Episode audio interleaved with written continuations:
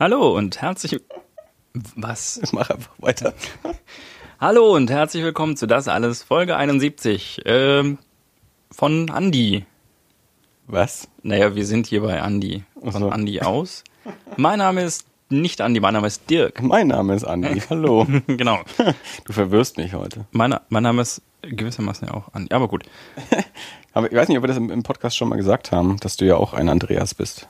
Ja, ein halber quasi. Ja, ein, ein Bindestrich Dirk Andreas. Ja, stimmt, stimmt. Das fand ich schon immer ungewöhnlich, weil das kein, also das ist jetzt kein Bindestrichname, den ich, den ich kenne, außer bei dir. Also Dirk Andreas habe ich vorher, sowas wie Jan Sebastian taucht ab und zu mal auf. So, das, das finde Okay. das, das, das habe ich glaube ich schon ein paar Mal gehört, da hatte ich mal einen, einen, einen Schulkollegen und so und aber ein äh, Dirk Andreas ähm, kannte ich so noch nicht.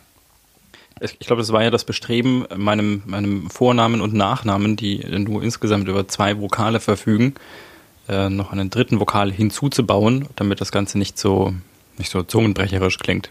Weil Dirk Irler nur zwei I und ein E hat. Müssen, noch, müssen noch ein paar E und ein A. Äh, Also, äh, als ich am Standesamt war, um den, den Namen unserer Tochter anzu, äh, anzumelden, äh, hat mich die Standesbeamtin, hat, hat sie gefragt, wie das Kind danach heißen soll. Dann habe ich sie gesagt. Dann sagt sie, ach schön. Und äh, dann hat, kam sie zu meinem Namen, um den einzutragen. und gesagt, Dirk Andreas Irler, was ist das denn für ein Name? Und dann habe ich dir versucht, das zu erklären, und, äh, dass das, naja, hier die Idee war, den Zungenbrecher etwas zu entschärfen. Dann hat sie gesagt, naja, auf den guten Willen kommt's an. Die war aber sonst ganz nett. Möchte eine Weil- Lanze brechen. Aber niemand nennt dich so, oder? Also von daher, also wenn, wenn es nicht gesprochen wird, wenn du doch immer nur Dirk Irler bist, hat's ja den Zweck ein bisschen verfehlt. Nee, das ist, äh, das ist, äh, ich glaube, die einzige Gelegenheit, in der ich so genannt wurde, das ist, wenn ich was angestellt hatte. Ja. Dirk Andreas, komm sofort runter! So, so in etwa. Sonst, glaube ich, äh, ist das nie wirklich passiert. ja. Ich habe keinen zweiten Vornamen und finde das vollkommen in Ordnung so. Ja, ich ich gebe den auch, glaube ich, also ich unterschreibe auch häufig, meistens, also eigentlich immer ohne, Ja. außer irgendwo. Hast du noch, also nachdem Dirk Andreas ist ja quasi ein Name gekommen, da- hast du Ja. danach noch weitere? Dann ist Schluss. Ich Vorname? habe ich hab nur einen. Ich habe auch nur einen. Ja, ja, quasi. ja, ja. Einen Doppelnamen, aber nur einen. Ja. Dann ist aus. Ja, Dirk, wir waren jetzt eine So, Weile ja. äh, qua- quasi Richtig. mal wieder äh, unvorhergesehen äh, absent Quasi. aus der äh, Podcast äh, Publishing. Jetzt fällt mir kein weiteres Wort mit P ein, das da reinpassen würde. Äh, Präsenz. Oh, sehr gut, sehr gut, sehr gut. Deswegen habe ich dich als, äh, als Co-Host, äh, damit du solche Lücken dann füllen Als kannst. Souffleur. Also aus der Podcast Publishing Präsenz. Äh, aus zwei Gründen. Äh, zum einen, äh, in der einen Woche hattest du keine Zeit und dann äh, hat es mich in der, eigentlich in der gleichen Woche, äh, dann auch noch so erwischt, dass ich äh, spontan diverse Nächte in einem Krankenhaus verbringen durfte und mich operieren habe lassen. Äh, und ja, da war es dann danach erstmal auch äh, schwierig mit aufnehmen, weil ich äh, auch jetzt gerade mehr liegenderweise als sitzenderweise hier aufnehme. Sieht auf jeden Fall bequemer aus als meine Haltung hier. Das tut mir leid. Du hättest ja auch einen Stuhl eigentlich irgendwie hernehmen können. Oder ja, so. das, das, kon- damit kommst du jetzt. Machen wir eine Pause. Ja. Äh, wa- was auch, ähm, wir haben ja beim letzten Mal schon un unter anderen technischen Bedingungen, also nicht im Studio aufgenommen und auch dieses Mal wieder, äh, weil ich immer noch eben nicht komplett auf körperlicher Höhe bin. Ähm, ja, nehm, nehmen wir hier wieder mit dem improvisierten Studio auf. Wir hoffen, es ist trotzdem okay. Ja, ich meine, das haben wir jetzt ja schon oft genug gemacht und das äh, sollte hinhauen. Das hat bisher eigentlich immer ganz gut hingehauen. Mhm. Ist immer noch nicht so schlecht wie früher. oh, unsere ersten Folgen. Ist das ein Aluminiumhut? Ja. Es sind sogar zwei. Also, wenn der zweite noch da ist. Ich Aha, weiß der ist nur oder deutlich da- kleiner. Ja, Ja. irgendwo. Ich weiß, Ist der, ist der da noch? Ja. Deiner oder Biancas? Ähm, also der, der Kleine gehört hier dem Pinguin. Und äh, der Große, den hat, äh, das ist ja Biancas. Ja. Okay. Ich erzähle dir die Geschichte dazu vielleicht mal. Äh, Ich hol mal noch einen Glühwein. Paranoider Pinguin. Das ist nicht paranoid, sondern man schützt sich halt. Mhm. Äh, hast du irgendwelche spannenden Dinge erlebt äh, in der Zeit? Also ich, ich sag's gleich vorneweg, ich habe hier eine kleine Liste von, von so Filmen und so, die ich, die ich irgendwie mal gesehen habe in der, in der ganzen Zeit. ähm, die ich mal erwähnen werde. Ich einige, die meisten davon sind jetzt schon einige Wochen her, weil das alles noch vor der Operation war. Ähm, deswegen bin ich bei manchen gar nicht mehr so mit Informationen gefüllt, äh, weil das jetzt gerade eben schon eine Weile her ist. Aber ich werde sie auf jeden Fall mal erwähnen. Ähm, aber was hast du denn so getrieben in der Zeit? Also tatsächlich habe ich eine Liste mit Themen. Das Problem ist, nachdem das, das der WLAN-Schlüssel hier nicht zu entziffern ist, äh, komme ich nicht aufs Netz. Mein Handy ist leer und äh, meine Liste ist leider. Ach, es ist so schön in der digitalen Welt. Hätten wir, sprach's und hatte seine Liste auf dem Bauch liegen. Du hast ja jetzt im Moment bloß den Vorteil, dass du ein Ladegerät hier hast. Yes. Ein Ladegerät? Ich weiß nicht, was du für ein Telefon hast. Immer noch Android. Ja, dann habe ich vielleicht keinen Ladegerät. ja. Das ist das erste Mal, glaube ich, dass ich diese Liste aber auf dem Telefon führe. So, normalerweise habe ich die immer auf dem Zettel geführt. Ich weiß. Verkehrte Welt. Also ich krieg bestimmt irgendwie das eine oder andere zusammen. Aber ähm, kann gut sein, dass ich, dass mir immer mal wieder zwischendurch was einfällt, was ich noch so erlebt habe. Also dann kann ich ja mal anfangen, wenn du Fang meinst. doch mal an. Ich habe ähm, auf, auf Arte eine Dokumentation gesehen. Diesmal auf Arte, nicht auf Netflix, ne? Äh, Truffaut Hitchcock. François Truffaut, der französische Filmemacher, hat ähm, so eins der großen Bücher übers Filmemachen geschrieben. Und zwar waren das Gespräche mit Alfred Hitchcock. Er hat sowas wie ungefähr eine Woche lang oder so jeden Tag ähm, mit Hitchcock zusammengesessen und, und einer, einer Übersetzerin und hat ihn interviewt über, über sein Schaffen, über seinen Filmemachen, so Film für Film durchgegangen und ähm, ja, quasi das, das, äh, die, die, die Technik von Alfred Hitchcock äh, abgefragt und ähm, eben dieses, dieses Buch herausgebracht. Ähm, auf Deutsch heißt es Herr Hitchcock oder Mr. Hitchcock, wie haben Sie das gemacht? Ähm, und ich glaube im Original oder auf Englisch heißt das, glaube ich, auch wirklich nur Toho Hitchcock oder so. Ähm, und diese Dokumentation ging eben über die Entstehung dieses Buches. Also mit, die haben Ausschnitte gezeigt von, von diesen Interviews und haben ähm, auch, also quasi so, die haben so diesen Doppelschlag quasi gemacht. Die haben zum einen die, die Entstehung dieses Buches und, und ähm, eben diese, diese Gespräche ähm, dokumentiert, zum anderen aber auch ähm, das dann quasi auch gezeigt anhand von Filmausschnitten, was Hitchcock da macht und haben eben auch ganz viele ähm, kontemporäre Filmemacher interviewt. Also da waren so Menschen drin wie äh, David Fincher oder Wes Anderson, die eben dann selber so über ihren Zugang zu Hitchcock und, und ihr Verständnis von Hitchcock auch gesprochen haben. Ähm, das war eine, eine sehr interessante Dokumentation. Ich habe das Buch tatsächlich noch nicht gelesen. Ich weiß, dass das eines der großen Dinge ist und, und ich habe auch immer mal wieder ähm, mich mal informiert, wie das gerade aufgelegt ist, weil es gab in der Originalausgabe sind auch ganz viele Bilder mit drin und in Deutschland gab es lange Zeit nur so eine Taschenbuchausgabe ohne Bilder und dann gab es mal eben so ein quasi Prachtband in groß mit den ganzen Bildern, der aber meines Wissens nicht mehr aufgelegt wird und, und irgendwie, ja, ich habe das in der, in der Bücherei, habe ich es mal äh, vor Jahren in der Hand gehabt und habe mal angefangen, ein bisschen drin zu lesen. Ähm, aber eben nie ganz. Aber ich hätte äh, Lust, das eigentlich mal, das, eigentlich müsste ich mir das mal holen. Ähm, weil es, ja, die Dokumentation war echt spannend und, und ich finde es immer wieder äh, interessant, auch wirklich ähm, Hitchcock anzuschauen und, und wie der mit einem mit einem Bild umgeht und mit einer Kamera und, und weil der auch aus so einer, der, der kommt ja so aus der ganz alten Schule. Der hat noch im Stummfilm angefangen mhm. und ist dann in den Tonfilm rein und ähm, deswegen ist der halt auch so einer, der, ähm, der, der halt wirklich auch so filmisch erzählt, weil er auch ohne Ton erzählen musste. Ähm, am Anfang. Also was, was der eben mit einer Kamera und mit dem Bildaufbau macht und sowas, das finde ich extrem spannend. Ähm, ich weiß jetzt, nachdem diese Dokumentation nicht auf Netflix ist, äh, weiß ich auch nicht, äh, wo, wo, oder wie man jetzt vielleicht gerade mal an die rankommt. Ähm, weiß nicht, ob die noch in der Art Mediathek ist oder, oder wie, wie das da ausschaut. Aber ich würde also quasi zum einen empfehlen, mal wieder mehr Hitchcock schauen, zum anderen dieses Buch wahrscheinlich mal lesen. Und wenn es einem unterkommt, dann auch diese, diese Dokumentation mal anschauen. Wie war der Titel des Buchs gleich nochmal? Ähm, also auf Deutsch heißt es Herr Hitchcock, wie haben so, Sie das gemacht? okay. Und ähm, ansonsten, wenn man also Hitchcock und François Truffaut mal bei Google oder bei Amazon eingibt, Mhm. dann kommt das auf jeden Fall raus. Ähm, da ja, das ist so ein, so ein großer Klassiker. Also ich glaube, wenn man Truffaut und Hitchcock bei Amazon eingibt, dann ploppt das bestimmt gleich als allererstes raus. Kommen natürlich in die Shownotes. Auch, also Ja. kann man noch draufklicken. Hey.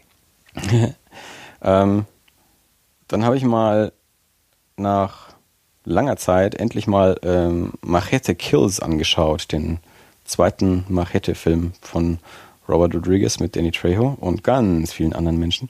Ich hatte den ersten Teil damals im Kino gesehen und hatte viel Spaß mit dem, hab den auch irgendwann nochmal gesehen und so und mochte den sehr gerne. Aber den zweiten habe ich im Kino irgendwie, ich wollte immer mal reingehen und dann hat es irgendwie nie hingehauen und habe ich oh, irgendwie verpasst. ja, es passiert ja häufiger mal sowas. Und dann ähm, habe ich mir den jetzt neulich endlich mal auf, äh, auf Netflix angeschaut und fand den gar nicht mal so gut. also ich glaube, der kam auch nicht so gut weg insgesamt, aber der ist leider auch wirklich, war ein bisschen enttäuscht. Also der hat bei weitem nicht die, die ja, den, den Spaßfaktor vom, vom ersten Teil. Ich finde ihn zu lang und dann ist er, also mein Machete ist schon übertrieben.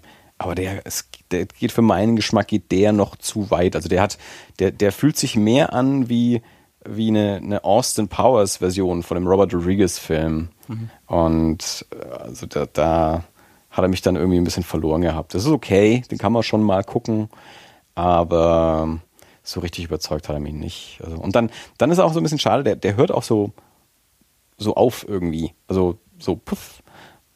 Hast du den gesehen, den zweiten? Mhm. Nee. Weil er, also am Anfang zeigen sie dir erstmal einen Trailer, ähm, bei diesen Grindhouse-Dingern ja auch gemacht haben, mit so Fake-Trailern, und wo Machete ja auch herkommt, war ja ursprünglich mal so ein Fake-Trailer aus dem Grindhouse-Projekt von Tarantino und Rodriguez. Und aber vor dem Film kommt dann erstmal dieser Trailer für ähm, Machete Kills in Space äh, und ja, so Science-Fiction-Variante mit Machete im All und haut irgendwelche Leute zusammen. Und da endet dann halt auch tatsächlich der Film. Also der Bösewicht geht mit einer Rakete ins All und dann heißt es, Machete, du musst jetzt hinterher. Und dann ist der Film aus. So, also der, das ist quasi der, der dritte Teil, Machete in Space, den es bisher nicht gibt. Mhm. Den kennst du nur aus dem Trailer. Und der zweite Teil, Machete Kills, der hört quasi mit dem Cliffhanger auf. Und das fand ich dann auch irgendwie unbefriedigend. Also, ja, der war nicht so dolle. Okay. ähm, da habe ich aber noch einen anderen Film angeschaut, den ich auch im Kino auf dem Schirm hatte, aber dann nicht angeschaut habe oder, oder verpasst habe. Killing Them Softly ähm, mit Brad Pitt. Und jetzt muss ich direkt doch nochmal nachschauen, bevor ich den falschen Namen von dem Regisseur sage. Ähm, also Brad Pitt ist dabei, Ray Liotta ist dabei und der Regisseur ist Andrew Dominic, genau. Und Andrew Dominic wiederum ist der Regisseur, der auch mit Brad Pitt die Ermordung des Jesse James durch den Feigling Robert Ford gemacht hat. Ähm, diese, ja, Western. Ähm, und Killing Them Softly ist so ein feiner, kleiner Gangsterfilm. Also der hat mir sehr, sehr gut gefallen.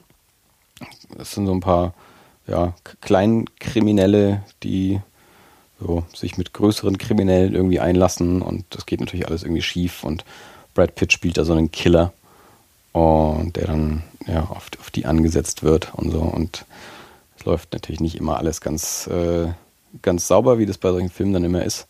Ähm, aber der ist eine, ist eine sehr, sehr schöne Variante ähm, davon und hat dann auch noch so einen nicht für, für meinen Geschmack nicht, nicht aufdringlichen ähm, so, so Sozialkritik noch mit drin. Also der, der ist dann so aus der ähm, aus der Zeit nach der nach der ähm, Bankenkrise auch und und diese, diese kleine Gangstergeschichte steht quasi so exemplarisch für, für so das, das, das, das große ganze System USA hm. quasi. Also das, äh, ja, Business und Moral und, und all solche ähm, Geschichten werden da so ein bisschen halt verhandelt. Brad Pitt dann am Ende eben noch so einen, so einen kleinen Monolog, wo das also sehr, sehr klar dann eben rauskommt, so die Beziehung dazu und das halt so, so Nachrichten im Hintergrund und Sowas kann ja auch gerne mal sehr schlimm aufgesetzt sein, gerade wenn du so eine Figur hast, die das dann so bedeutungsschwanger vielleicht irgendwie runtersagt oder so. Aber das war in dem Fall jetzt gar nicht so. Also ich fand, das hat sich ähm, schon aus der, aus der Handlung ähm, gut ergeben, was er da so sagt. Und dass sich das dann halt auch noch sehr gut auf die amerikanische Situation in dem Moment so übertragen lässt, ist halt auch noch mit drin. Also es, ich fand es jetzt nicht irgendwie plakativ, sondern ich fand es hat den Film auch eine schöne ein schönes rundes Ende auch irgendwie gegeben. Also so eine schöne, schöne Schlussnote, auf die er da zugelaufen ist. Also den, den möchte ich gerne empfehlen. Also klar, man muss halt so ein bisschen so einen Gangsterfilm auch mögen. Aber Killing Them Softly, ähm, den, der hat mir sehr gut gefallen. Ist dir schon was eingefallen von deiner nicht vorhandenen Liste? Ein bisschen, ja. Ja, mach doch du mal Ich was. weiß nicht, wir hatten uns mal unterhalten über, über, über The Captains. Ich glaube, Die- hatten wir mal kurz angesprochen, zumindest die Doku. Äh, ich, ich weiß, wovon du sprichst. Ich kann mich nicht erinnern, dass wir schon mal drüber gesprochen Aber haben. nicht. Ich weiß, also komm. Okay, also es, äh, ich bin, bin ich auch auf, äh, auf Netflix drüber gestolpert. Ähm, eine Dokumentation von William Shatner, The Captains, ähm, die äh, über die verschiedenen Kapitäne aus den unterschiedlichen Star Trek Franchises gemacht hat. Also angefangen von sich selbst in den Classic Series mit äh, Patrick Stewart aus The Next Generation, Avery Brooks aus DS9, äh, Catherine, Ca- Catherine? Kate. Kate. Kate Mul Mulgrew, Mulgrew äh, von Voyager und äh, Chris. Scott Bakula? Scott Bakula, oh Gott, den habe ich vergessen. Genau. Scott Bakula wäre der nächste gewesen und dann eben äh, Chris Pine aus Chris dem Film? Pine aus dem Okay. Film, aus dem neuesten. Danke. Ähm, genau, also da hat er eine Doku gemacht. Die gut, also ich bin großer Star Trek-Fan, insofern äh, generell schon mal auf jeden Fall interessant ist. Tatsächlich, ich, äh, das ist, das ist ein bisschen, es fühlt sich ein bisschen blasphemisch an, das zu sagen. Aber ich fürchte, ich fürchte, William Shatner ist kein so super toller Schauspieler. Also das ist überhaupt nicht blasphemisch, das sagt jeder. Niemand behauptet, dass William Shatner ein guter Schauspieler wäre. Ja. Also ich glaube, das ist einer der meist parodierten äh, Schauspieler überhaupt, weil der so eine sehr eigene Art hat äh, zu sprechen und so einen sehr eigenen Duktus und äh, jetzt auch nicht, nicht der Meister der Mimik ist. Also ich sehe in letzter Zeit immer mal, weil ich bin ja jetzt viel zu Hause und, und irgendeiner dieser Spartensender zeigt immer ähm, morgens zwei Classic Star Trek Folgen irgendwie hintereinander und da, da sehe ich jetzt ab und zu mal was davon. Und eben, ich bin mit den Dingen aufgewachsen, ich stehe total drauf, aber Bill Shatner ist kein guter Schauspieler. Also das, ja. Ja, das ist. Äh, Bill Shatner ist Bill Shatner. Bill Shatner ist so eine Figur. Das ist, er ist mittlerweile so seine eigene Kunstfigur. Aber ja. Ja, es ist trotzdem. Also ich, ich, ich hatte noch ganz lange irgendwie nicht auf der auf der auf der Bildfläche.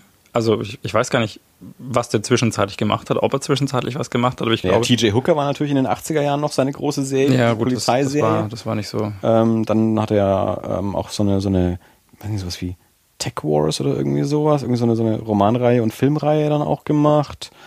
Und dann, naja, dieses Musikprojekt mit Buzz Lerman, das er mal hatte. Also, ähm, Also, tatsächlich, also mir ist ja das erste Mal wieder bewusst aufgefallen. Also, also ich habe schon auch TJ Hooker ab und zu mal irgendwo gesehen, aber nicht so. Ja, das war halt so irgendwie. Ähm, ich glaube, das erste Mal, dass es mir wirklich bewusst aufgefallen ist, und da war einfach der Cut ein unheimlich harter. Das war in irgendeinem Sandra Bullock-Film.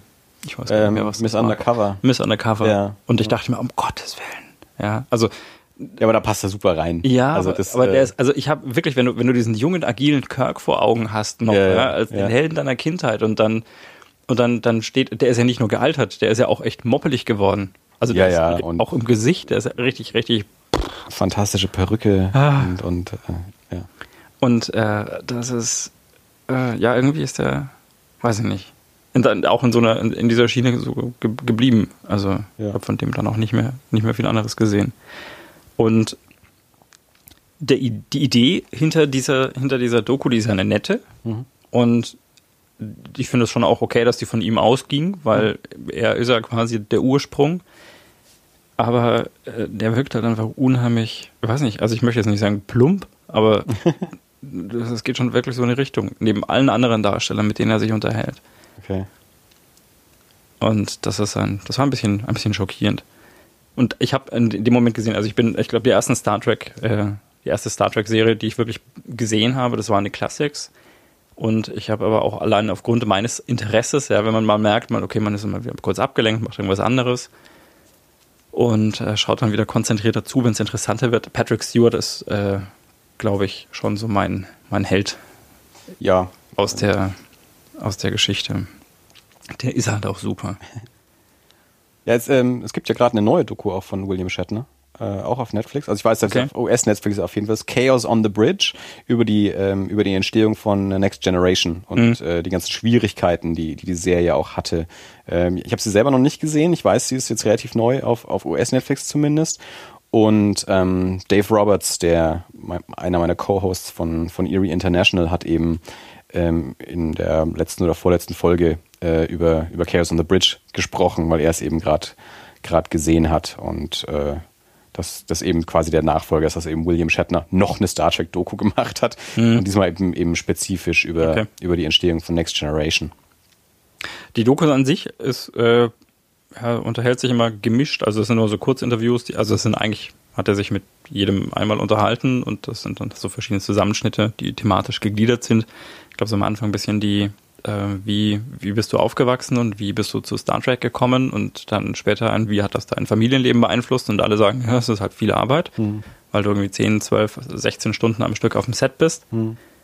Und das ist, ja, weiß ich nicht. Also äh, teilweise schon, schon, schon nett. Ja. Also vor allem, weil, weil die Leute halt einfach, ich, mein, ich habe alles gesehen und das ist schon, schon schön. Die, die Chaos on the Bridge solltest du wahrscheinlich dann auf jeden Fall auch anschauen, weil Werde deswegen machen, ja. spezifisch Next Generation ist und das Ja. ja wirklich auch so deine quasi Hauptserie ist. Und so wie ich das verstanden habe, ist da auch so ziemlich jeder wieder mit dabei, so im, im Interview. Mhm. Also die, also ja, Dave, Dave mochte die jedenfalls sehr gerne. Ja. Ja, wollte wollte ich mir auch noch auf die Liste setzen. Ja. Nee, also die Captains, pff, gut, wahrscheinlich jemand, der kein, kein äh, erklärter Star Trek-Fan ist, wird wahrscheinlich sowieso nicht unbedingt zu dieser Dokumentation greifen, fürchte ich mal. Und ich glaube, wenn man, wenn man tracky genug ist, dann ist es auf jeden Fall ein netter Zeitvertreib. Also es sind jetzt nicht die enthüllenden äh, Erkenntnisse drinnen, äh, wo man sagen würde, das muss man gesehen haben. Aber es ist auf jeden Fall ja, ein nettes Stück. Und äh, ich glaube, sie sp spielen sogar irgendwann mal, ich weiß nicht, es, es gibt jetzt, soll ein neues Franchise, Eine neue TV-Serie. Eine neue TV-Serie kommen. Ja, genau. kein neues Franchise. Ähm, und ja, mal schauen. Ich glaube, das wird an, angeteased, mal ganz leise. Okay. Aber Ja, der dritte Kinofilm ist in Arbeit, also der dritte aus der neuen, Mhm. äh, aus, aus der neuen Reihe. Ähm, und genau, und dann wurde vor einer Weile jetzt eben auch angekündigt, dass auch eben ähm, Kurtzman und Orsi, die die neuen Filme quasi überwachen, dass die jetzt auch eine neue Fernsehserie ähm, entwickeln sollen. Aber auch erst für, was war es, 2017 oder Mhm. so, irgendwie sowas. Ja, ja, ist auf jeden Fall spannend. Also, das, man, jetzt war ja schon, gab es ja schon lang kein, kein TV-Star Trek mehr und das haben ja auch viele Leute immer gesagt, dass Star Trek ja eigentlich auch so, es ist ja sowas TV-generisches, es kommt ja eigentlich nicht aus dem Kino, es kommt ja aus dem TV. Mhm. Das ist nicht wie, wie, wie Star Trek das aus, oder Star Wars, das aus dem Kino kommt und dann auch im TV jetzt halt hauptsächlich über, erstmal über Trickserien, aber wird sicherlich auch mal, also Realserie war auch immer im Gespräch, ich weiß gar nicht, was da der Stand ist. Und, sondern dass eben, ja, Star Trek eben erstmal im, im TV stattfindet und Kino dann so das Beiwerk eigentlich war. Ähm, dass eben erst die, die alte Mannschaft ins Kino gegangen ist und dann auch die Next Generation auch ins Kino gegangen ist. Äh, gut für, für DS9 und, und Voyager und Enterprise hat, die haben das nicht, äh, da, da ging es nicht ins Kino. Und jetzt der, der Reboot, ähm, ja, das, das alte TV-Format ins Kino versetzt hat und also aber jeder mal gesagt hat, eigentlich müsste es auch wieder eine neue TV-Serie geben, weil da, da lebt Star Trek eigentlich. Mhm. Ja, sehr gespannt. Also ich mag ja die neuen Filme und das, wenn es jetzt die gleichen Menschen sind, die die Filme machen, die jetzt dann auch die Serie machen, ist natürlich sehr, sehr. Also bei den Filmen ist es natürlich so, dass es das sind bewährte Figuren und bewährte Geschichten, nur mit einer quasi einer Modernisierung irgendwie drin. Ähm, also da hat man so dieses, dieses, ähm, vor allem wir, die wir auch die alten Sachen gesehen haben. Es gibt bestimmt jüngere Leute, die die alten Sachen nicht gesehen haben, für die die Filme einfach nur so funktionieren. Und wir haben so dieses, okay, das sind Figuren, die, die habe ich schon vor 35 Jahren irgendwie im Fernsehen gesehen äh, und gemocht. Und jetzt sind sie da wieder ein bisschen anders, ein bisschen neu, ein bisschen frisch. Und wenn die jetzt eine neue TV-Serie machen, wird es ja was voraussichtlich was komplett Neues dann wieder sein. Also mit ganz neuen Charakteren und einer ganz neuen Situation und alle und so.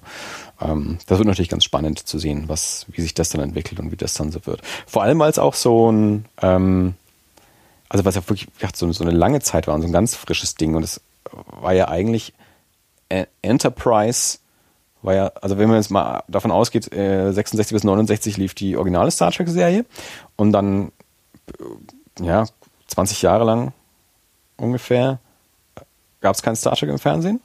Bis dann, ich glaube, 87 oder sowas kam, glaube ich, die Next Generation. Die lief für sieben Staffeln. Noch innerhalb dieser sieben Jahre ist DS9 gestartet, die auch für sieben Staffeln lief. Mhm. Und ich meine auch noch, während DS9 lief, ist Voyager gestartet. Lief, glaube ich, auch für sieben Jahre. Das heißt, wir, wir haben drei Serien, die, die so ineinander übergegangen sind, die quasi so, ich weiß nicht genau, wie viele, 15 bis 20 Jahre oder sowas dann ja irgendwie wahrscheinlich umspannt haben oder so. Ähm, und, und die aber auch, wo es ja auch Crossover gab und so. Ähm, wo das dann Worf auch bei DS9 auch mitgespielt hat und sowas. Ähm, und Figuren irgendwie aufgetaucht sind. Und Enterprise mit Scott Bakula, das war dann eigentlich quasi so die erste Serie, die, die für sich allein so gestanden hat, die jetzt nicht aus einer anderen Star Trek-Serie irgendwie mitgekommen ist und in der gleichen Zeit gespielt hat, sowas, sondern die ganz für sich stand und die nicht so beliebt war. Ich glaube, jetzt nur auf drei oder vier Staffeln oder irgendwie Drei waren es. hm, sowas, ne, gebracht. Und, und jetzt gab es wieder ganz lang überhaupt keinen Star Trek. Ja. Das heißt, wenn jetzt eine neue Serie kommt, ähm, startet die quasi auch so aus dem, aus dem Nichts von Null. Außer sie lehnen es irgendwie an die neuen Filme mit an, dass dass da irgendwie so einen, so einen Übergang gibt oder sowas. So, wie, so ähnlich wie es bei, jetzt bei den Marvel-Filmen und den, den Marvel-Serien ist, dass, dass da so referenziert wird so ein bisschen. Also Ja. das, das wäre so das Einzige. Aber ansonsten ist es jetzt eben gesagt seit, seit vielen, vielen Jahren die erste Serie, die so für sich ins, ins TV startet. Und mal gucken, wie gut das funktioniert. Also bin, bin gespannt. Mal schauen. Schenken wir mal nach. Ja, machen wir. Dann machen wir jetzt ein Päuschen und sind Machen gleich wir wieder da. Alles klar. Bis gleich.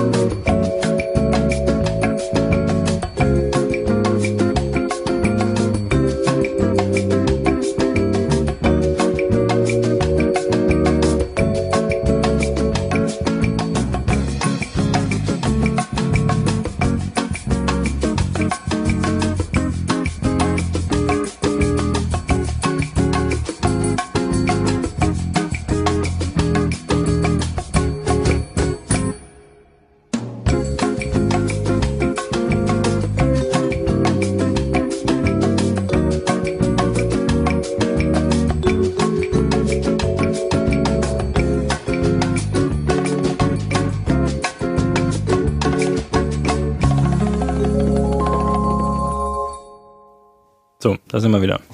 Das ging schnell, hä? Das sagst du jetzt, du weißt doch noch nicht, was ich da für eine, für eine Pausenmusik So. einspiele. Zehn Minuten später. Oh. Alle haben abgeschalten.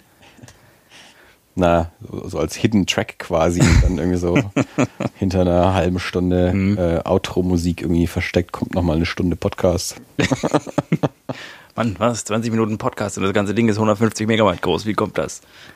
Ja gut, beim Podcast wird einem ja meistens angezeigt, wie lang er ist. Das heißt, wenn er nach einer halben Stunde plötzlich noch eine Stunde ist, könnte man ja mal ein bisschen vorspulen und schauen, ob noch was kommt. Wobei ich das tatsächlich auch schon mal hatte. Ich weiß nicht mehr, bei was das war, aber irgendein Podcast war eben auch die, die Folge viel länger als, als der Inhalt. Und dann war halt irgendwie noch, weiß ich nicht mehr genau wie lang, Viertelstunde, halbe Stunde, sowas, halt nischt. Also Auch kein Hidden Track danach. nix. Nix. Nix. Na gut, passiert. Haben wir schon mal über den, den tollsten Hidden Track aller Zeiten gesprochen? Äh, ich- möglich. Also, meine Hidden Tracks waren ja so eine Sache, die irgendwie, ich meine, also so richtig populär irgendwie in den 90ern plötzlich waren. Aha. Dass irgendwie äh, auf Nirvana-Alben oder auf anderen Alben nach dem letzten Lied irgendwie 10, 20 Minuten Stille war und dann kommt plötzlich noch ein Lied. Und wenn man es nicht wusste, hat man einen riesen Schrecken bekommen. Wenn man, ja, wenn man, wenn man 10, 20 Minuten lang Stille zugehört hat und nicht mal was Neues aufgelegt hat. Aber äh, Farin Urlaub hat ja mal auf einer, auf einer Vinyl einen Hidden Track gemacht. Und zwar so, dass es wirklich eine zweite Rille war in der, in Stimmt, der, ja. in der Mitte, äh, dass du quasi die Nadel wirklich umsetzen, Umsetzen musstest, musstest, weil ja. in, der, in der Mitte noch eine eigene äh, zweite Rille ist, die, die noch ein Lied äh, drauf hat. Das fand ich sehr, sehr schön. Ja, ich habe jetzt nach ähm, all den Jahren die letzte Staffel von Justified gesehen. Also jetzt die letzte Staffel ist noch nicht so lange Jahre her, aber nach Jahren der Serie äh, ist sie jetzt also ja jetzt schon schon seit einem Jahr quasi fast. Also ich glaube im im Januar ist die jetzt, glaube ich, gelaufen dieses Jahr oder so. Weiß nicht so genau. Aber ich habe jetzt eben die, ähm, die DVDs ähm, mir ähm, gekauft gehabt und jetzt endlich die, die letzte Staffel gesehen. Es waren äh, sechs Staffeln insgesamt.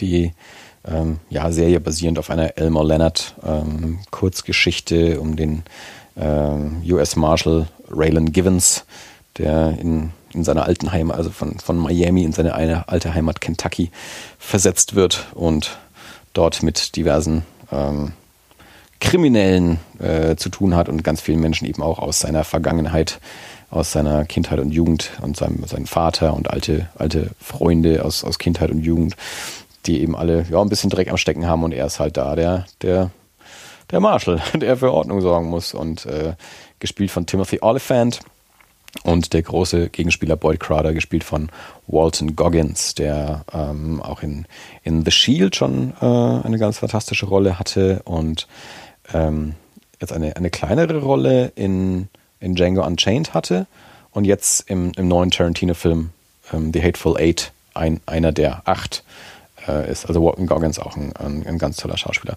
Ja, jedenfalls Justified, ähm, eine meiner liebsten Serien aus den letzten Jahren. Und wie das immer so ist, wenn, wenn Serien zu Ende gehen, man ist immer sehr gespannt auf das Ende und auf die letzte Folge und hofft, dass es ein, ein würdiger Abschluss wird, wobei es natürlich auch trotzdem immer auch sehr unfair ist, eine, eine Serie von, von sechs oder sieben Jahren nur an der, an der letzten Folge festzumachen. Mhm. Ähm, also das ist ja leider immer so ein, manchmal so ein, so ein übertriebenes Verhalten, dann wenn die letzte Folge nicht, nicht die Erwartungen alle so erfüllt, dann zu, zu glauben, die, die sieben Jahre wären deswegen jetzt irgendwie für einen Arsch gewesen. Äh, das ist ja eigentlich nicht so. Aber ähm, ich muss auch sagen, ich bin mit dem Ende von, von Justified sehr zufrieden. Also das, äh, die bringen das sehr, sehr schön rund zu Ende, ähm, ohne jetzt die äh, ein, ein, ein, ja, den, den Weg einer anderen Serie zu gehen, also sich an irgendeinem anderen großen Serienende der letzten Jahre zu orientieren oder so. Es gibt, es gibt ja so, natürlich so ein paar ähm, paar Klassiker dafür, sowas wie das Sopranos-Ende oder Six Feet Under oder für viele ja auch Breaking Bad. Das ist ja ein Ende, mit dem ich nicht so zufrieden bin. Ähm, aber Justified hat da quasi so den, den Ton, den die Serie hat, sehr schön bis zum Ende geführt und, und die, die Charaktere sind sich da quasi auch treu geblieben und, und äh, also ist äh, wieder eine, eine, eine tolle Staffel und also insgesamt eben eine, eine ganz tolle Serie ähm, mit, mit einigen echten echten TV-Highlights. Also gerade die, also die zweite Staffel hat eine der, der tollsten Bösewichtinnen und damit auch eine der tollsten Bösewichte. Also ich will jetzt nicht sagen, dass es eine, eine, eine der tollsten bösen Frauen ist, sondern an sich eine der tollsten Gegenspieler, egal welchen Geschlechts, aber es ist in dem Fall halt eine Frau, ähm, von, von allen TV-Bösewichten ever. Also das ist eine unglaublich äh, fantastische äh, Staffel, diese, diese 13 Folgen von der, von der zweiten Staffel Justified. Also, die, also also wenn man danach aufhört zu gucken, ähm, ist, ver verpasst man immer noch vier gute Staffeln, aber diese zweite Staffel ist, sticht schon sehr heraus irgendwie auch. Äh, was jetzt nicht heißt, dass die anderen Staffeln deswegen zwingend schlechter sind, aber es, die war halt auch so, weil es ja auch doch noch für mich zumindest auf jeden Fall relativ neu war, weil es war erst die zweite Staffel ist, ist, und die erste Staffel auch ähm, etwas mehr procedural-artig angefangen hat, weil die ja in dem Moment auch noch nicht genau wussten, wie, wie, wie lang könnte die Serie laufen. Mhm. Ähm, und Deswegen wollte auch der Sender oder die Produktionsfirma auch, dass die Folgen auch erstmal so ein bisschen für sich stehen und bei so einer Polizeigeschichte kann man das ja ganz gut machen. Also die erste, die erste, die erste Hälfte der ersten Staffel hat noch so ein bisschen mehr von Folge zu Folge einen eigenen Fall und das löst sich dann aber so auf und, und dann wird es eben wirklich auch wirklich so eine eine so eine große Geschichte über die ganzen Staffeln, wobei auch trotzdem jede Staffel eben auch noch so einen, einen eigenen Arc hat, eben so quasi einen, einen eigenen neuen Gegenspieler oder Bösewicht, ähm, so, so, einen Fall, einen größeren Fall über die Staffel und dann eben so die ganz große Geschichte, eben die Geschichte hauptsächlich von, von äh, Raylan Givens, Boyd Crowder und ähm, Ava Crowder über die, die sechs Staffeln hinweg. Ähm, ja, tolle Serie. Ähm, Dringend empfohlen. Ich, ich, ich habe äh, die erste Staffel, ich glaube nicht ganz gesehen, aber zumindest zu großen Teilen. Mhm. Und äh, das deckt sich mit dem, was du gerade gesagt hast, weil ich hatte jetzt so die in, eigentlich hauptsächlich in, in Erinnerung, dass äh, dass es einen Fall gibt und der meistens damit endet, dass er, glaube ich, jemanden erschießt. Äh, ich glaube, gerade in der ersten Staffel ist, ist der Bodycount relativ hoch. Das ja. haben sie danach ein bisschen aufgegeben, weil es dann schon, schon irgendwann so ein bisschen absurd wurde. Das, ist, das kann nicht sein. Also, man, so, so viele Menschen leben da jetzt auch wieder nicht, dass der in jeder Folge drei Leute erschießen kann äh, und das auf Dauer so weitermacht über die nächsten Jahre. Deswegen haben sie ja. das dann irgendwann zurückgefahren, ja. Ich, deswegen wurde er auch versetzt, glaube ich. Der ist ein bisschen trigger-happy, ja, ja. genau. Also er, die, die Serie geht damit los, dass er in Miami äh, einen der, der größeren Gangster dort erschießt. Äh, und dann, ja, ich glaube, zum einen, um ihm selbst eben vor dieser Miami-Mafia zu schützen und zum anderen auch, ja, das, das, äh, ihn ein bisschen abzustrafen, äh, wird er da eben aufs, aufs Land äh, nach, nach Kentucky äh, versetzt, was ihm nicht so gut gefällt. Und ja. Nee, aber lohnt sich auf jeden Fall. Also äh, Timothy Oliphant mag ich eh irgendwie gerne ähm, und, und gesagt, Walton Goggins und gerade auch in dieser Rolle als Boyd Crowder. Also diese Rolle ist unglaublich gut. Und das ist mal wieder eine dieser Fälle, so ähnlich wie es, wie es Jesse Pinkman auch bei Breaking Bad war oder ähm, Opie bei, bei Sons of Anarchy. Ähm, so Figuren, die schon im, im Piloten oder in der ersten Staffel ähm, hätten sterben sollen, ähm, die dann aber so toll waren, also weil, weil der, der Schauspieler diese Rolle so großartig ausgefüllt hat, mhm.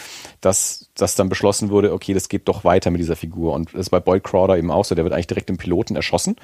Ähm, und, und Walton Goggins wollte die Rolle erst auch irgendwie gar nicht haben und dann, dann haben sie mal gesagt, ja komm, also wir brauchen halt quasi auch so, ist ja häufig so bei so Piloten, dass du so gerade so für die erste Folge irgendwie einen etwas größeren Namen dabei hast. Nicht, dass Timothy Oliphant nicht schon ein Name wäre, aber sie wollten halt irgendwie noch jemanden und haben halt Walton Goggins ähm, gedacht und, und haben ihn dann irgendwie doch überzeugen können. Gedacht, ja, ist ja eh nur für eine Folge quasi und dann haben sie ihn aber doch nicht gehen lassen. Also er, also du, er wird jetzt in der ersten Folge nicht für tot erklärt. Du siehst, er wird halt äh, angeschossen und er wird abtransportiert und er ist tot quasi, aber muss jetzt auch nicht. Also der kann auch einfach verletzt sein und so, so geht's dann halt raus. Und äh, also quasi die Figur, die eigentlich im Piloten hätte sterben sollen, ist dann der ganz große Antagonist über sechs Staffeln hinweg. Mhm. Und, und so ähnlich äh, war es mit Walton Goggins auch schon in, in The Shield, der auch am Anfang, also da war es jetzt nicht so, dass der nur kurz hätte dabei sein sollen, aber der war halt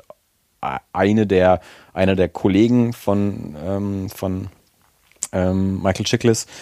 Oh, schon eine größere Rolle, aber jetzt nicht der zweite Fokus der Serie.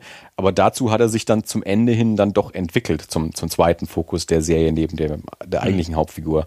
Und so war es äh, bei, bei Justified aber noch schneller. Also weil es auch nicht so ein großes Team gibt. Also da war dann Boyd Crowder sehr, sehr schnell so der, der zweite Fokus, weil ja, die, die Rolle so groß ist und, und Walton Goggins, die einfach so großartig spielt. Also das ist so eins der großen Highlights, ist wirklich da Walton Goggins zuzuschauen, wie er diesen diesen ja, kle kleinen Verbrecher in Kentucky da spielt. Also ganz fantastisch.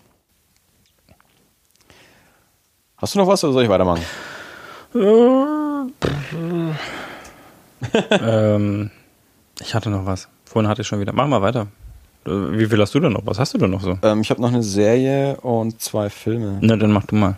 Also die Serie, die ich jetzt gerade aktuell schaue, ähm, heißt The Black Donnellys ist schon, ich glaube, von 2007 und es gab nur eine Staffel leider. Ähm, auch, glaube ich, 13 Folgen, ähm, ist aber nicht fortgeführt worden und geht um vier Brüder in New York, auch aus so einer irischen Gangsterfamilie.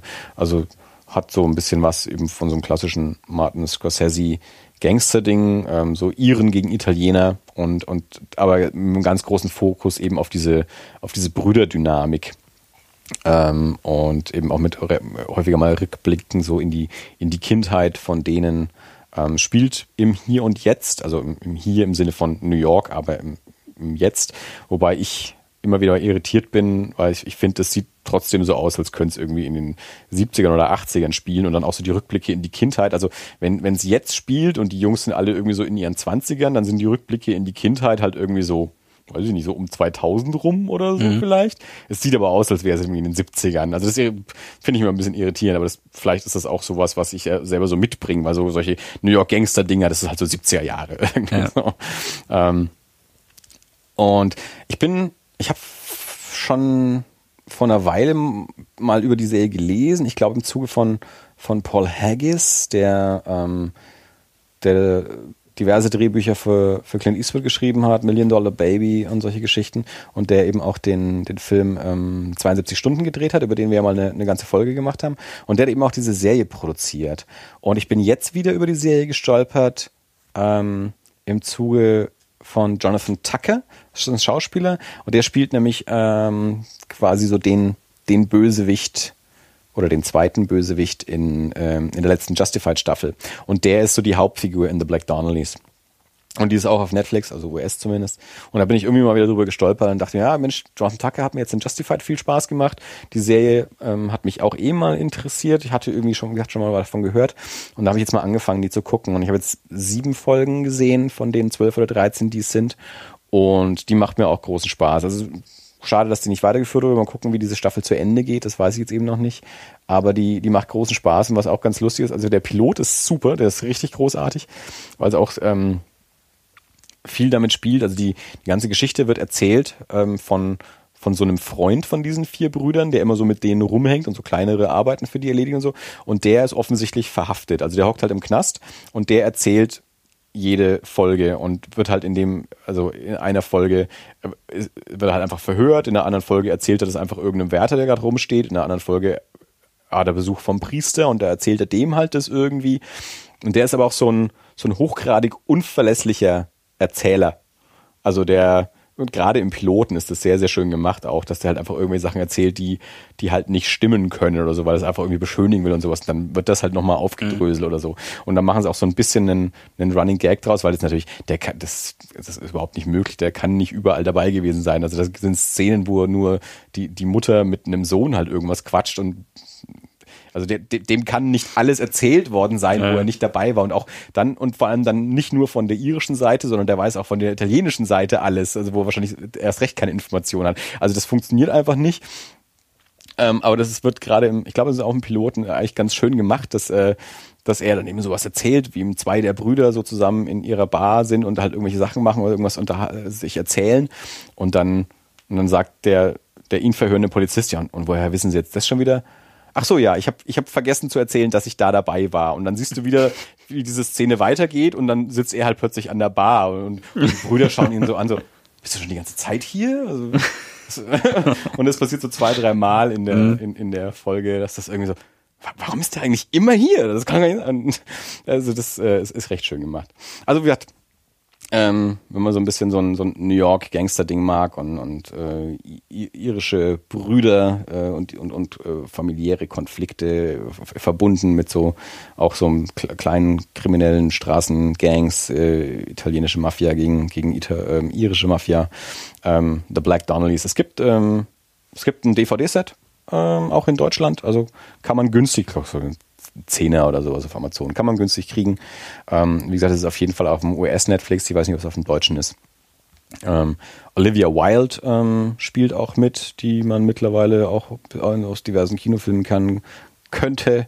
Ähm, ich glaube, die war in Mordecai auch drin. Oder war das nur Olivia Mann? Vielleicht war es auch nur Olivia Mann. Ähm, ja, ich weiß gerade nicht, wo die sonst mit dabei ist, aber das Gesicht kennt man schon mal. Ähm, ja, schöne Serie. Ich will mal gucken, wie die wie diese erste Staffel jetzt zu Ende geht und dann, ja, war es das dann mit der auch. Keine Fortsetzung. So, ist dir wieder was eingefallen? Ja, aber machen wir später. okay. Ähm, ja, und dann heißt es wieder, es wäre hier die große Andi-Show, weil ich jetzt hier. Ja, es ist die große Andi-Show, ganz egal, wann ich das bisschen sage, was ich zu sagen habe. Das äh, liegt nur daran, dass ja, ich halt mehr sehe. Da kann ich nichts dafür. Ich habe mich auch nicht beschwert. nicht bei dir. Ähm, wir haben den Film Predestination angeschaut mit Ethan Hawke.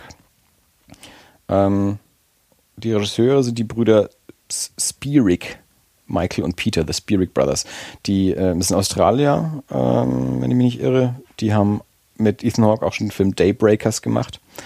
Und ähm, Predestination ist ein ja, ein, ein, ein Zeitreise-Thriller. Ähm, Ethan Hawke ist so ein, ein, ein Zeitreiseagent, der ähm, hinter einem hinter einem Bösewicht her ist und den so auf, äh, ja, über, über verschiedene Zeiten hinweg verfolgt. Ähm, und es, es gibt eben so eine, so eine Agentur, die, die so diese so Zeit, von so Zeitreiseagenten, die halt irgendwie dafür sorgen, dass so, so, so große Massaker oder sowas nicht, nicht stattfinden oder dass halt so quasi, dass die Zeit ihren rechten Gang geht. Mhm. ähm, und es ist, ist ein ganz interessantes Ding.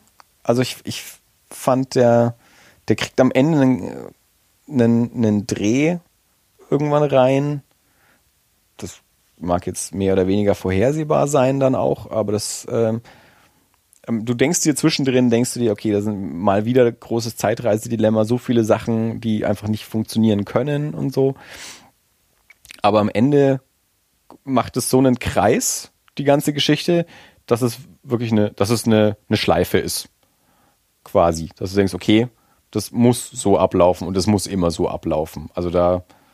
Spoilerst du gerade? Na, nicht, nicht, so, nicht so ganz eigentlich. Also, also, nö. Also das, die, das, das große Ding, was da passiert, habe ich noch nicht gespoilert, aber ähm, ist ein ganz interessantes, äh, ist ein ganz interessantes Teilchen. Also ähm, ist jetzt eine Zeit lang dachte ich, naja, hm, ich, bin, ich habe von einigen Leuten sehr, sehr Gutes über den Film gehört. Ähm, war dann aber doch nicht so ganz überzeugt. Dachte, ja, okay, jetzt ist es doch wieder das und dann ist es doch wieder das und so und ja, okay, naja, ist jetzt doch nicht so, ähm, so originell, wie, wie alle behauptet haben. Aber ich fand, dass es am Ende dann eben doch so einen Dreh kriegt, dass ich dachte, okay, nee, jetzt, es geht alles, geht alles gut auf, eigentlich so. Ähm, kann man, kann man so stehen lassen und ähm, fällt jetzt nicht in so die, die Fallen, die ich gedacht habe, dass er die vielleicht äh, in die er vielleicht reintritt. Ähm, ist, ein, ist ein ganz hübsches Filmchen, kam bei uns, glaube ich, nur auf DVD raus. Ähm, also ich wüsste nicht, dass der im Kino gewesen ist. Aber ja, Ethan Hawke ist halt Ethan Hawke. So an sich ein ganz sympathischer Schauspieler, finde ich. Und ähm, der auch in, in, vielen so kleineren Genre-Produktionen irgendwie ähm, spielt in den letzten Jahren. Viel so aus dem Horror- und Science-Fiction-Action-Bereich oder so. Und ja, eigentlich, also Predestination ist ein, kann man, kann man gut mal gucken, wenn man eben so ein, so ein Zeitreise-Thriller sich mal wieder anschauen will. Auch mit, ähm, dadurch, dass die eben auch so durch verschiedene Zeiten reist, natürlich auch entsprechend so, ähm, ja, Ausstattung und Kostüme, mhm. dann, ähm, ist, ist, ist, äh, ist recht nett.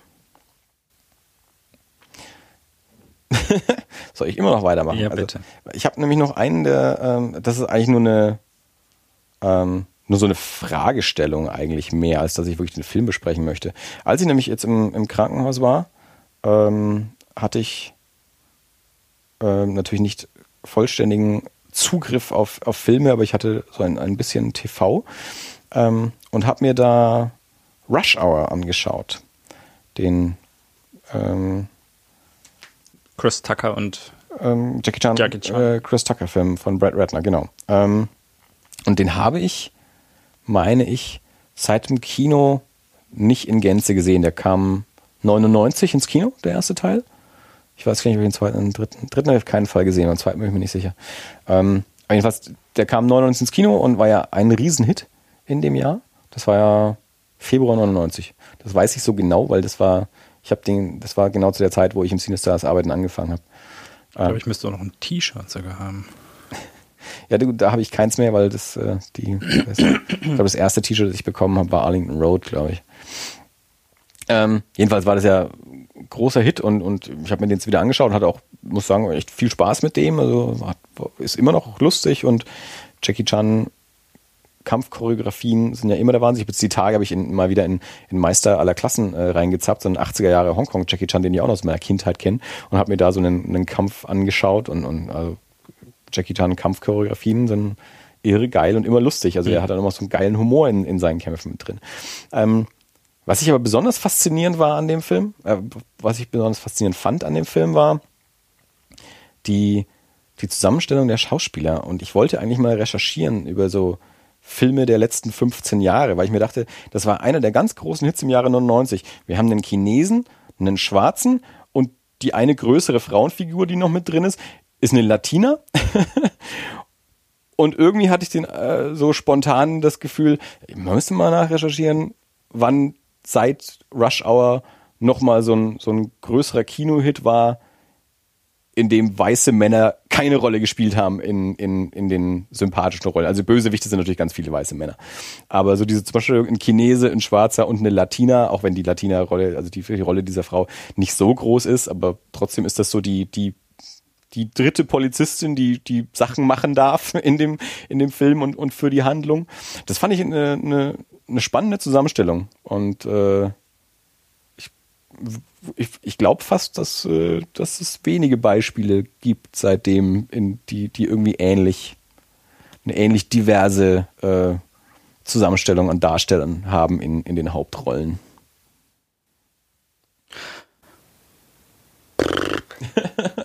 ja, wir hatten jetzt so unvorbereitet natürlich äh, auch. Äh, Meinst du nicht, dass es, dass das also dass es eher Zufall ist? Also ich nehme an, man hat mit Jackie Chan angefangen und äh, dann castest du halt jemanden dagegen und naja, gut, in Shanghai Noon war das dagegen dann halt Owen Wilson. Mhm. Also in, in, in, äh, in den Lethal Weapon Filmen hast du einen schwarzen und einen weißen und so, aber das ist halt irgendwie, dass du halt, ich meine, Jackie Chan ist, ist ja an sich erstmal, ist ja kein Hollywood-Star, der ist ein Hongkong-Star.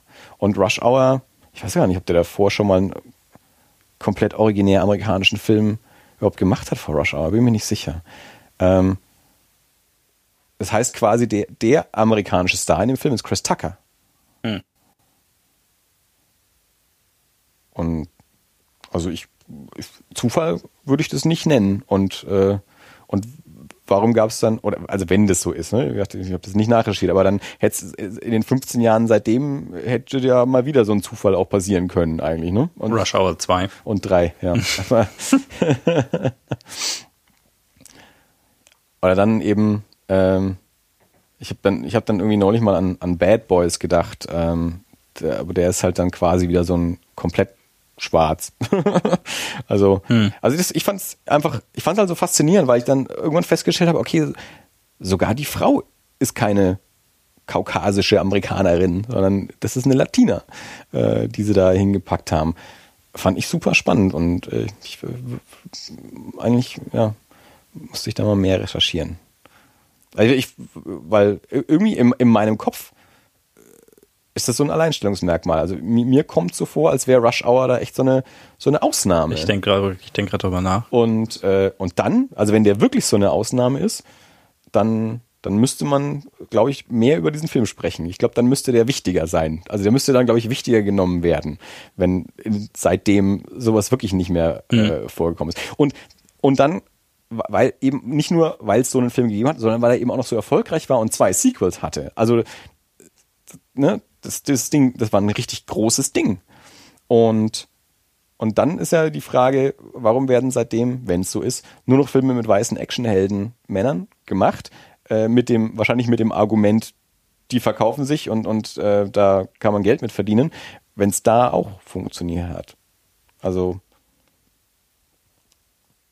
Müsste, ich werde werd mir mal recherchieren. Ich, ich werde mir auch gerne mal aufrufen natürlich an die Hörer. Russia auch nochmal anschauen. Ja, aber auch, auch da mal, mal Input liefern, mitdiskutieren. Äh, was fällt euch an, an Filmen ein, die, die ähnliche Zusammenstellung haben an Darstellern oder eben auch nicht ähm, seit seitdem. Also in den letzten 15 Jahren nach Rush Hour, was, was gab es da vielleicht an anderen Filmen, die, die so einen so so ein, so ein Cast hatten oder gab es eben solche Filme und mir fallen sie einfach gerade nur nicht ein. Und eben aber bitte auch so mit dem, mit, mit dem Hintergrund, die auch wirklich so erfolgreich waren. Jetzt nicht einfach nur irgendwelche kleinen Indie-Dramen, sondern wirklich Mainstream-Blockbuster-Kino quasi. Also mit, mit so starken Fokus auch auf die Charaktere und nicht auf die Explosionen.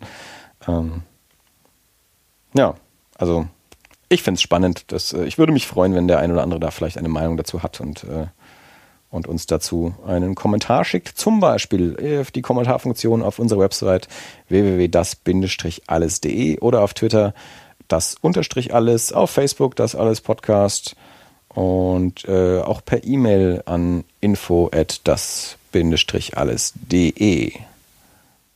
Mhm. ich habe gerade überlegt, ob was fehlt, aber ich glaube, du hast alles erwischt. das sind so die Kanäle, über die man uns erreichen kann. Eigentlich überall. Ja, mehr oder minder. Mhm. so die wichtigen Sachen halt. Ja, sagt uns was dazu. Gut. Das war's bei dir? Ja, ich bin meine Liste jetzt durch, ja. Ich habe kein, kein richtiges, äh, äh, nur weil es jetzt allmählich dann doch äh, mit, mit großen Schritten drauf zugeht.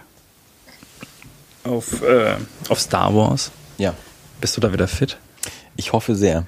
Also ich äh, im Moment gehe ich davon aus. Also ich, äh, ich äh, habe ja eigentlich ähm, gedacht und hoffe auch immer noch, dass vorher noch die Reha losgeht und ich dann entsprechend mehr über mich und meinen Körper weiß und mit den Reha-Leuten mhm. auch reden kann.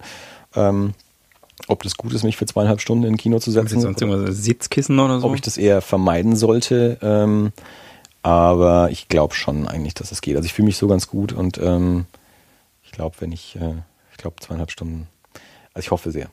So, so. Ich hoffe du mal. Ich habe es ich hab's noch nicht abgeschrieben. Ich habe jetzt, ich meine, jetzt am, am kommenden Wochenende sind in Nürnberg die Fantasy Filmfest White Nights, ähm, Samstag und Sonntag jeweils fünf Filme.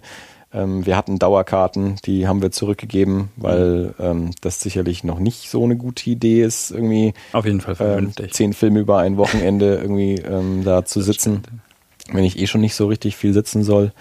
Ähm, und natürlich auch im Hinblick auf Star Wars wollte ich mich da schonen.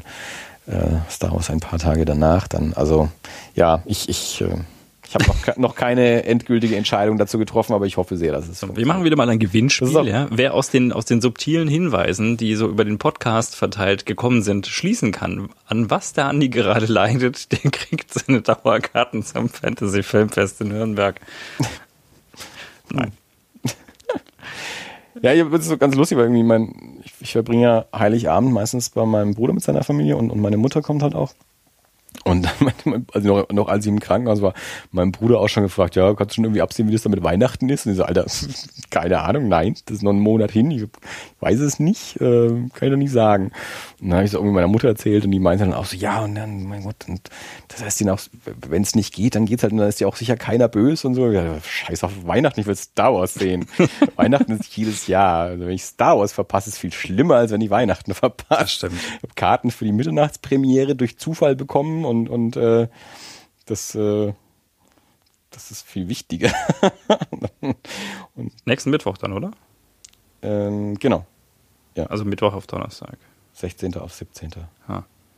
Okay. Ja, genau. Ja. ja, ja, Freunde von mir schicken quasi auch schon fast täglich irgendwelche E-Mails mit nochmal irgendwelchen Clips und Ausschnitten oder irgendwelchen Remakes von irgendwelchen Trailern oder so und, und ähm, so, ein, so ein halber Countdown mhm. irgendwie mhm. und, und ähm, ja, ich habe jetzt dann in letzter Zeit keine neueren Clips mehr angeschaut, diese ganzen TV-Clips, die es jetzt dann noch gab, aber ja, also es, äh, es wäre sehr traurig, wenn es nicht klappt, aber ich bin, ich bin ganz guter Dinge. Okay. Ich Ansonsten stelle ich mich in den Saal, das besser ist als sitzen.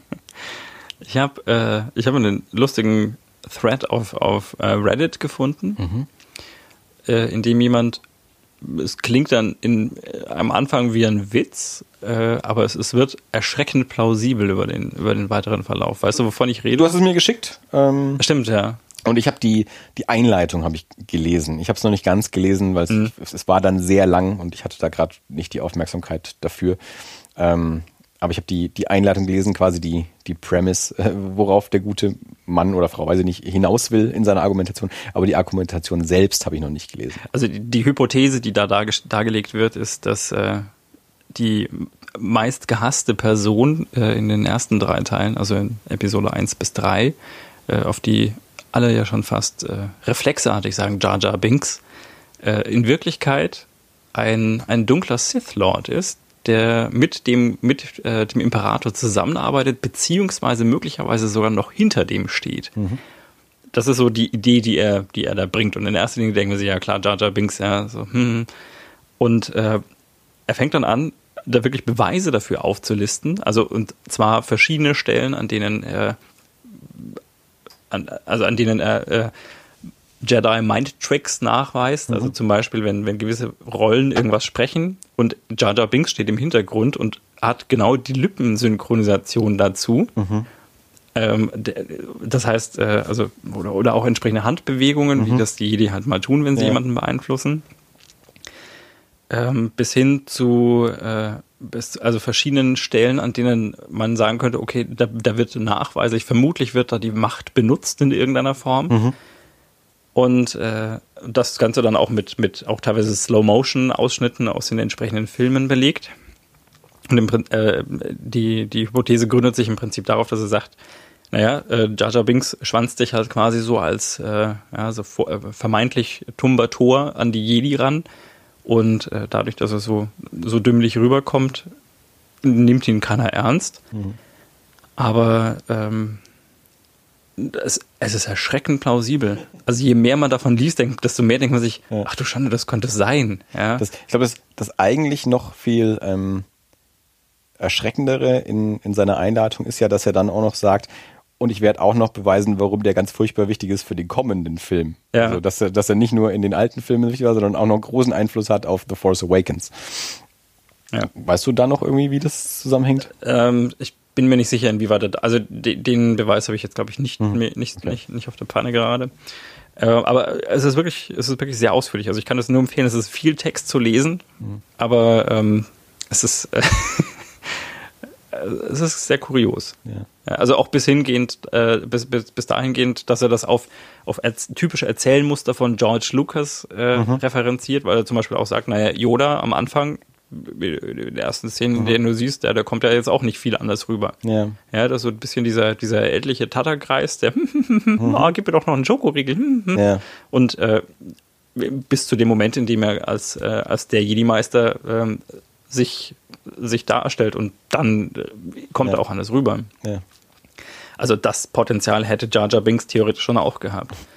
Und es gibt dann eben auch noch verschiedene Gerüchte, dass George Lucas halt nach, nach dem ersten Teil dann die, für den zweiten Teil auch noch ganz gewaltige Änderungen vorgenommen hat, weil Jar Jar Binks halt auch so schlecht wegkam, dass man, dass man so vermutet, so okay, eigentlich wollten wir ihn dorthin einführen, aber äh, das, das können wir jetzt irgendwie, irgendwie funktioniert es jetzt nicht mehr, also schreiben wir lieber sicherheitshalber raus oder Ja. ja, beschränken ihn auf die Rolle und sagen, okay, es war ein Fehler und jetzt ist er halt nur der, der, äh, der Komiker quasi. Aber das ist schon echt, das ist schon echt, äh, echt gut. Es klingt spannend. Also muss ich mal lesen. Also ich Kann ich echt nur empfehlen. Also, auch so, so, so Fantheorien sind auch immer eine spannende Sache. Ja. Das, ist, das ist so ähnlich wie Verschwörungstheorien. Ja. Irgendwie so. Vor allem, wenn es halt dann auch noch irgendwie plausibel aufgeht, selbst wenn du genau weißt, okay, auch dem ist bewusst, dass das nicht stimmt und dass das nicht echt ist. Also dass das ja, auch, noch da, so ist. aber auch das ist ein bisschen mysteriös. Also dieser User, der, äh, der wurde 13 Tage vor diesem Post äh, generiert.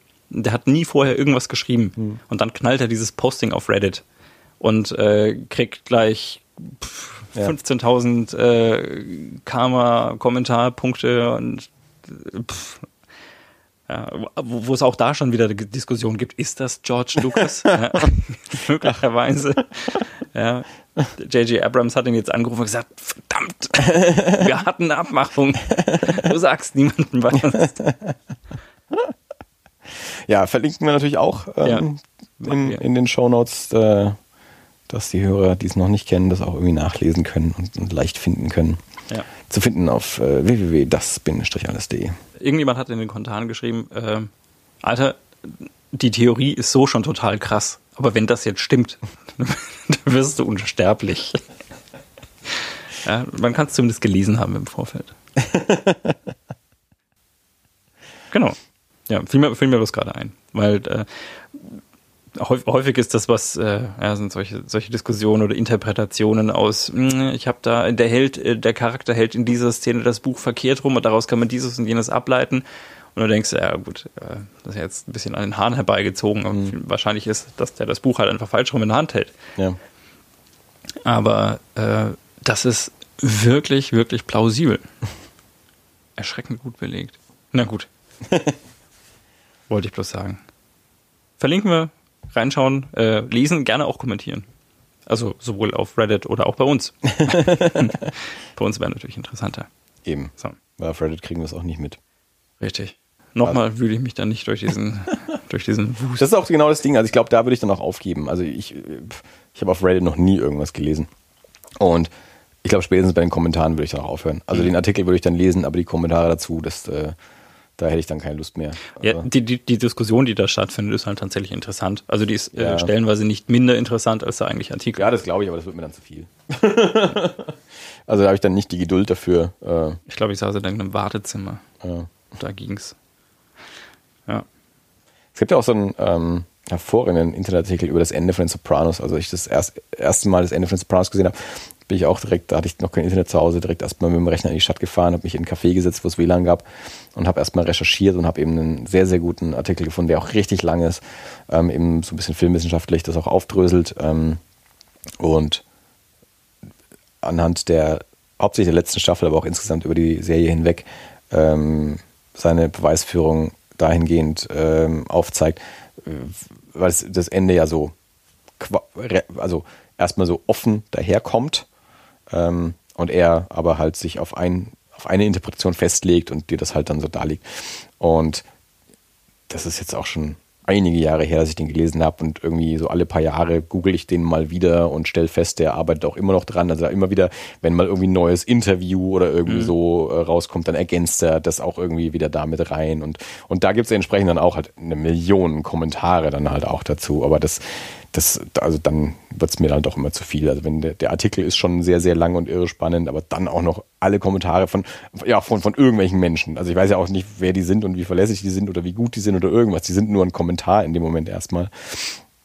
Das kann ich nicht auch noch alles durcharbeiten.